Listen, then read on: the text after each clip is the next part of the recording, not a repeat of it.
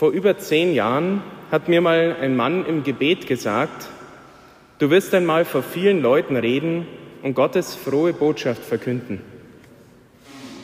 Damals, vor zehn Jahren, da war ich noch nicht lang gläubig, da war ich noch nicht lang in der katholischen Kirche. Ich war ein echter Glaubensanfänger gewesen und eigentlich ganz weit weg davon, über sowas wie Berufung nachzudenken. Vor allem nicht zum Ordensmann und gleich gar nicht zum Priester.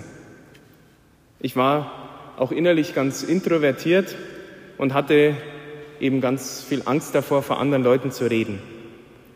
Und deswegen habe ich auf diesen Satz hin mir gedacht, ja, das ist halt so ein frommer Spruch von einem frommen Menschen, der meint es ganz gut mit mir, aber keine Ahnung.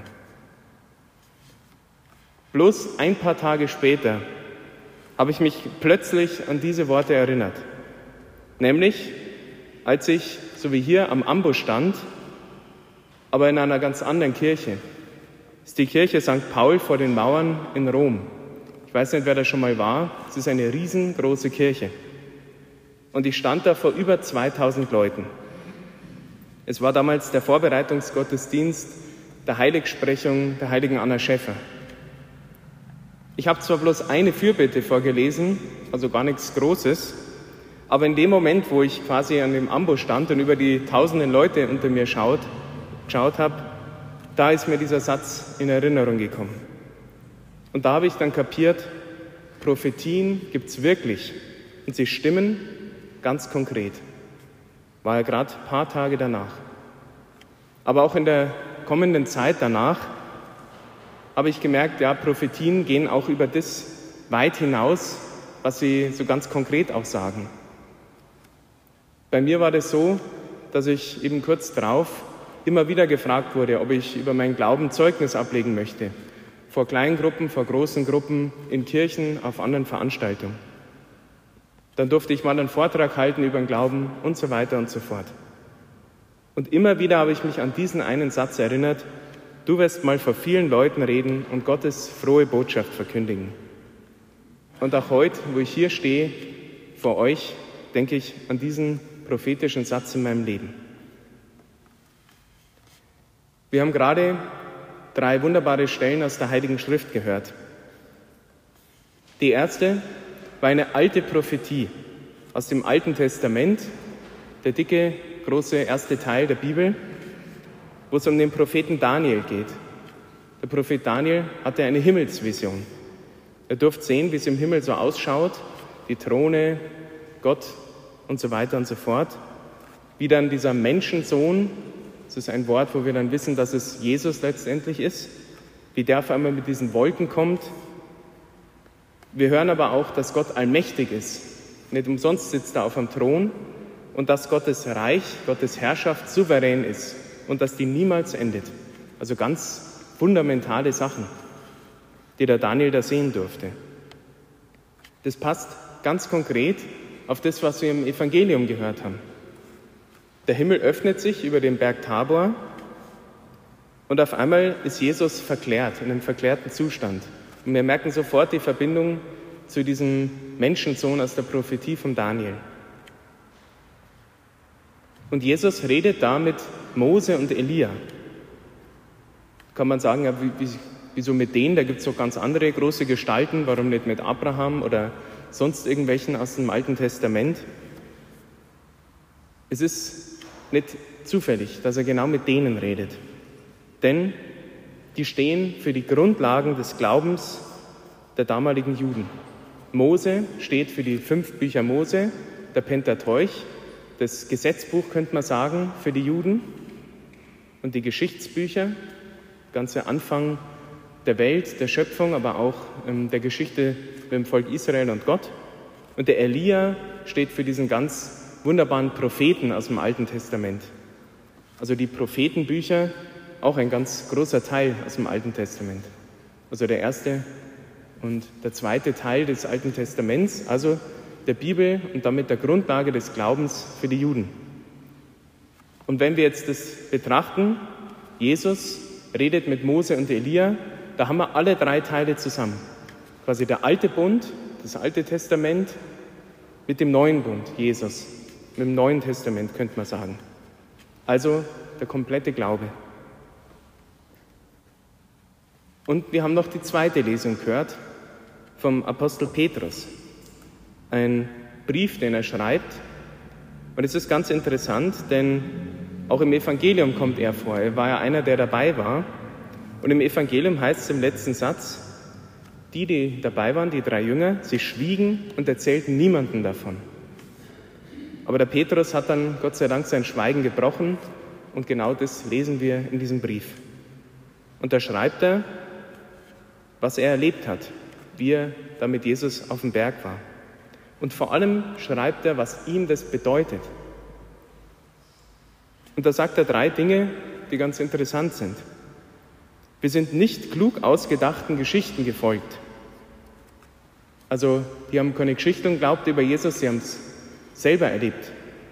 Das sagt er gegen alle Zweifler, gegen alle Skeptiker, die sagen, ja, ja, die Apostel, die denken sich irgendwelche Geschichten aus und jetzt verkünden sie das irgendwie. Keine klug ausgedachten Geschichten. Und dann sagt er, wir waren Augenzeugen seiner Macht und Größe. Wir haben es selber mit eigenen Augen gesehen. Und nicht nur einer, sondern gleich drei. Damals bei den Juden galt als Zeuge, wenn da nur einer war, das war zu wenig im Gericht. Erst wenn man mehrere Leute hatte, dann konnte man sich darauf verlassen. Und er sagt, was bedeutet dieses Ereignis für ihn selber oder für die Jünger, die dabei waren? Das Wort der Propheten ist noch sicherer geworden. Das heißt also, das, was sie eben damals hatten als Grundlage ihres Glaubens unter anderem die Prophetenbücher, die ja alle Jesus als den Messias schon voraus verkündet haben. Das ist jetzt noch sicherer geworden, weil sie jetzt selber dieses Wunder erlebt haben. Seine Bestätigung ihres Glaubens. Und man kann sich ja denken, wie es denen damals gegangen sein muss ohne Jesus.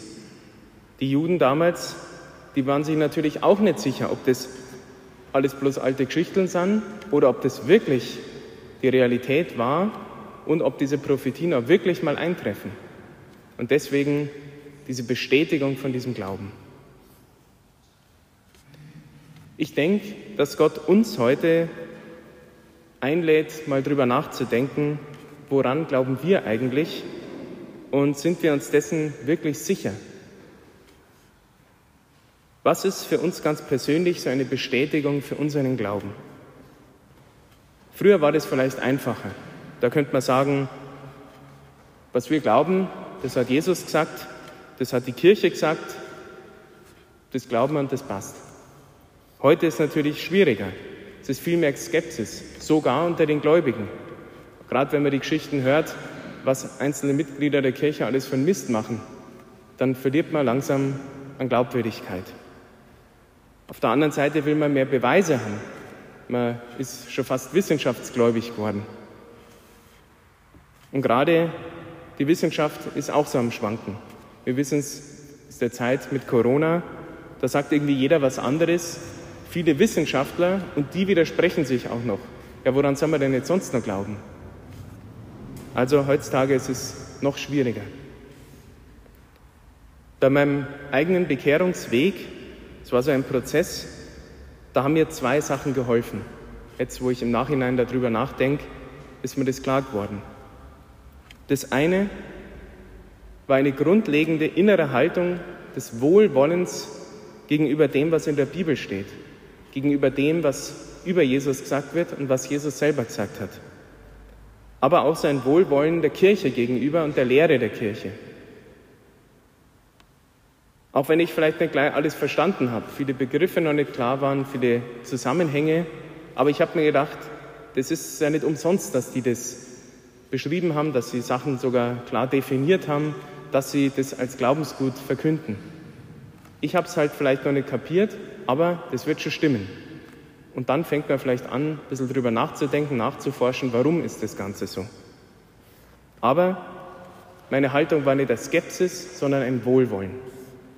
Und das Zweite, was mir geholfen hat, was vielleicht sogar noch wichtiger war, das war das Lebensbeispiel von einem Freund von mir beziehungsweise seiner ganzen Familie, die den katholischen Glauben ganz bewusst gelebt haben und eben praktiziert haben.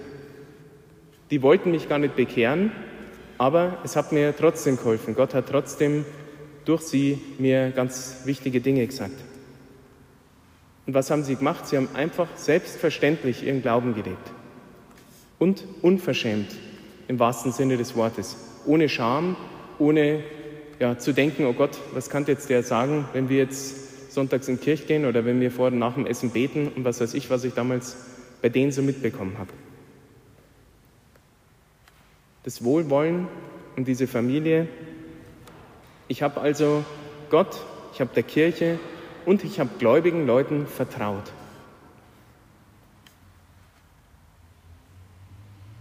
Im Hebräerbrief gibt es eine Stelle, wo es über den Glauben an sich geht.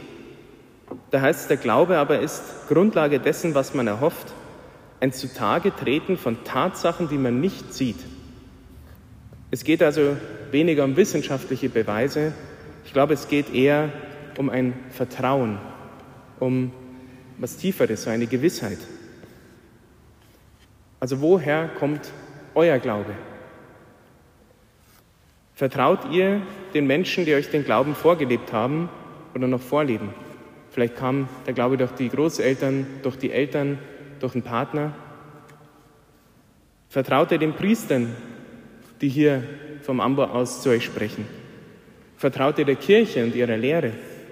Vertraut ihr dem, was ihr in der Bibel lest? Letztendlich vertraut ihr Gott selber. Wollen wir Gott heute darum bitten, dass er uns noch mehr mit seinem Heiligen Geist erfüllt, dass wir ihm, seiner Kirche, noch mehr vertrauen und wie es Gott uns eben heute durch die Wolken quasi zusagt, dass wir auf ihn hören. Warum? Damit wir weniger bloß aus Tradition oder irgendeiner Gewohnheit hier in die Kirche kommen, sondern ganz bewusst unseren katholischen Glauben leben. Unverschämt. Und bitten wir Gott um noch mehr, dass wir selber Menschen sind oder vielleicht noch werden, an denen andere sehen, wie man gläubig lebt und damit wir Menschen werden, denen andere vertrauen können, dass das, was Jesus, was die Kirche sagt, stimmt und dass es Relevanz hat. Denn so heißt es eben in der Bibel, wer in den Himmel kommen will, wer hinzutreten will zu Gott, der muss glauben, dass er ist und dass er, die ihn suchen, belohnen wird. Amen.